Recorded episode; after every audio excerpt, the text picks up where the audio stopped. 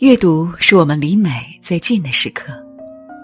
如果你想查看更多关于读书和电影的内容，你可以在微信公众号搜索“上官文露读书会”，让我们共赴一场美丽的约会。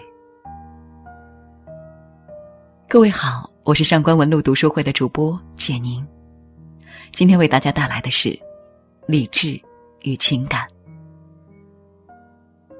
二零一四年，韩寒导演的电影《后会无期》上映，袁泉扮演的刘英英说了这样一句话：“喜欢就会放肆，但爱就是克制。”从这句话来看，喜欢和爱似乎并不是同一种东西。其实，不仅仅是少年时代的我们，甚至是如今的你我，可能都还觉得自己对喜欢和爱这两种情感的区分是困惑的。混沌的，但其实我们的心早已为自己做出了判断。当你以旁观者的角度审视自己的时候，你会看到，你本身就在用两种态度面对这两种情感。当喜欢的时候，你用尽感性，凭自己的意愿放肆；而当爱的时候，你用理性来克制自己，为对方的意愿做更多的考虑。文学作品里都在写爱情有多么痴缠热烈，令生者可以死，死可以生，疯狂卑微如茨威格的一个陌生女人的来信，遗憾悲情如张爱玲半生缘，浪漫治愈如杜拉斯情人。一句我们回不去了，一句我更爱你苍老的容颜。他们写尽了爱情的动人模样，满足了我们对于或美好或痛苦的爱情的审美感受。但是，同样写爱情，英国女作家简·奥斯汀的《理智与情感》，却淡淡然地泼了一盆冷水。请你们从迷狂的传说中抽离一下吧。爱情是一件复杂的事情，它不是仅仅用感性就可以驾驭的。他还需要用理性去维护，而太过理性，你也别想把握好爱情。在《理智与情感》这本书中，简·奥斯汀写了一对性格迥异的姐妹的情感经历。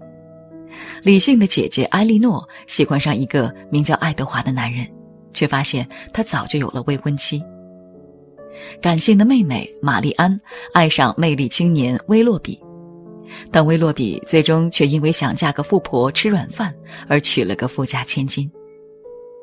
一个恨不相逢未娶时，一个遇人不淑。听起来，这对姐妹之中的哪一个都非常悲惨，对吗？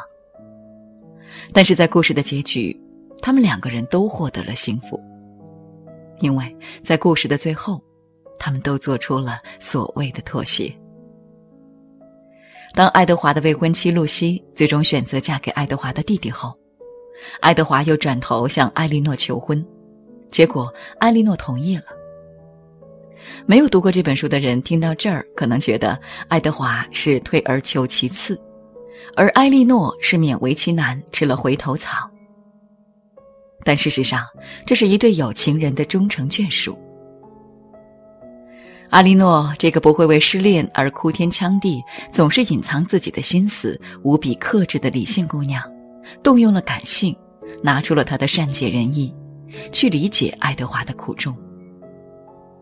他明白未婚妻露西不过是爱德华在少不更事的年代喜欢的姑娘，尽管后来爱德华已经否定了这种情感，仍抱着一份责任和道义去履行婚约。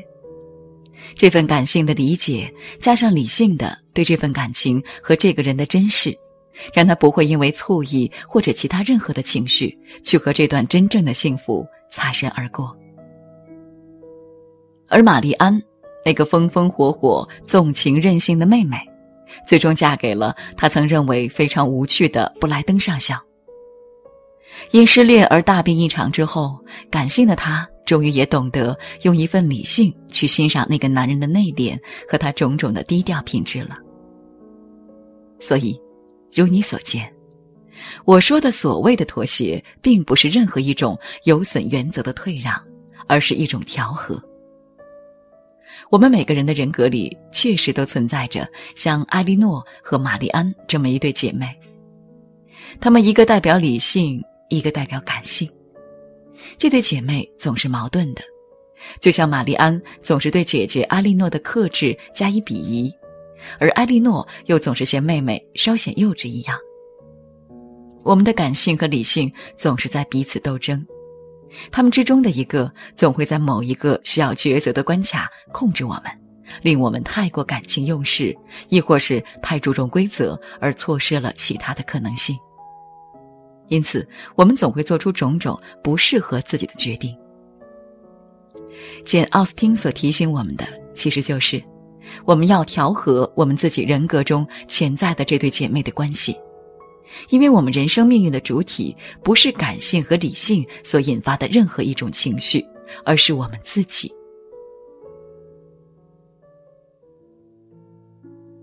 如果将每一个人想象成一座模型，那么可以说，我们终其一生，无论读书、工作，都是为了朝着各个方向地去探索、延伸这个模型的广度和深度，将困在渺小肉身中的自己以另一种方式。变得无限，而感性帮助我们拓宽思维和见识的广度，理性则让我们深度的挖掘生命。如三毛所说：“过度的优越感会限制一个人的认识，太多的偏见让我们变得狭隘，思想受限。这个时候，感性让我们更好的去理解别人，所以我们学会谦卑，以拓展我们思想的疆域。”因为唯有足够宽容，我们的心灵才更加广阔。所以，我们能够理解世界上那么多和我们不同的群体，同时也认识到更多样化的美好。而理性，让我们对一切固有的真理产生怀疑。可能在我们的生活中，很多人都自信凭自己的阅历和智慧，可以迅速的看清一个人。但是，简·奥斯汀笔下的埃莉诺却不这么认为。我曾屡次发现自己犯有这种错误。阿莉诺说，在这样那样的问题上完全误解别人的性格，总是把人家想象的同实际情况大相径庭，不是过于快乐，就是过于严肃，不是太机灵，就是太愚蠢。我也说不清什么原因，怎么会引起这种误解的。有时候为他们本人的自我谈论所左右，更多的是为其他人对他们的议论所左右，而自己却没有时间进行考虑和判断。可能太多人不明白，写下《傲慢与偏见》《劝导》《理智与情感》这么通透的文字的女人，为什么一生都没有谈过一次羡煞旁人的爱情。但当看到这儿的时候，我大概明白为什么简·奥斯汀会一生未婚了，因为他不是那种大多数想得清楚但活得不清楚的人，他是一个太过理性的人，时时刻刻严苛地审视自己，以至于不能够为爱或是为寂寞或者为任何冲昏头脑。后世的读者也许会为他感到遗憾，而他本人却不会。对于我们大多数人来说，太理性多一份冰冷，太感性又多一份黏腻。人生在世，最好的状态就是冷眼、暖心、醉态三者的调和。而人最幸福的一点，也莫过于同时拥有理性和感性的能力。他可以用感性去体会这个世界上最炽热、最美妙的情感。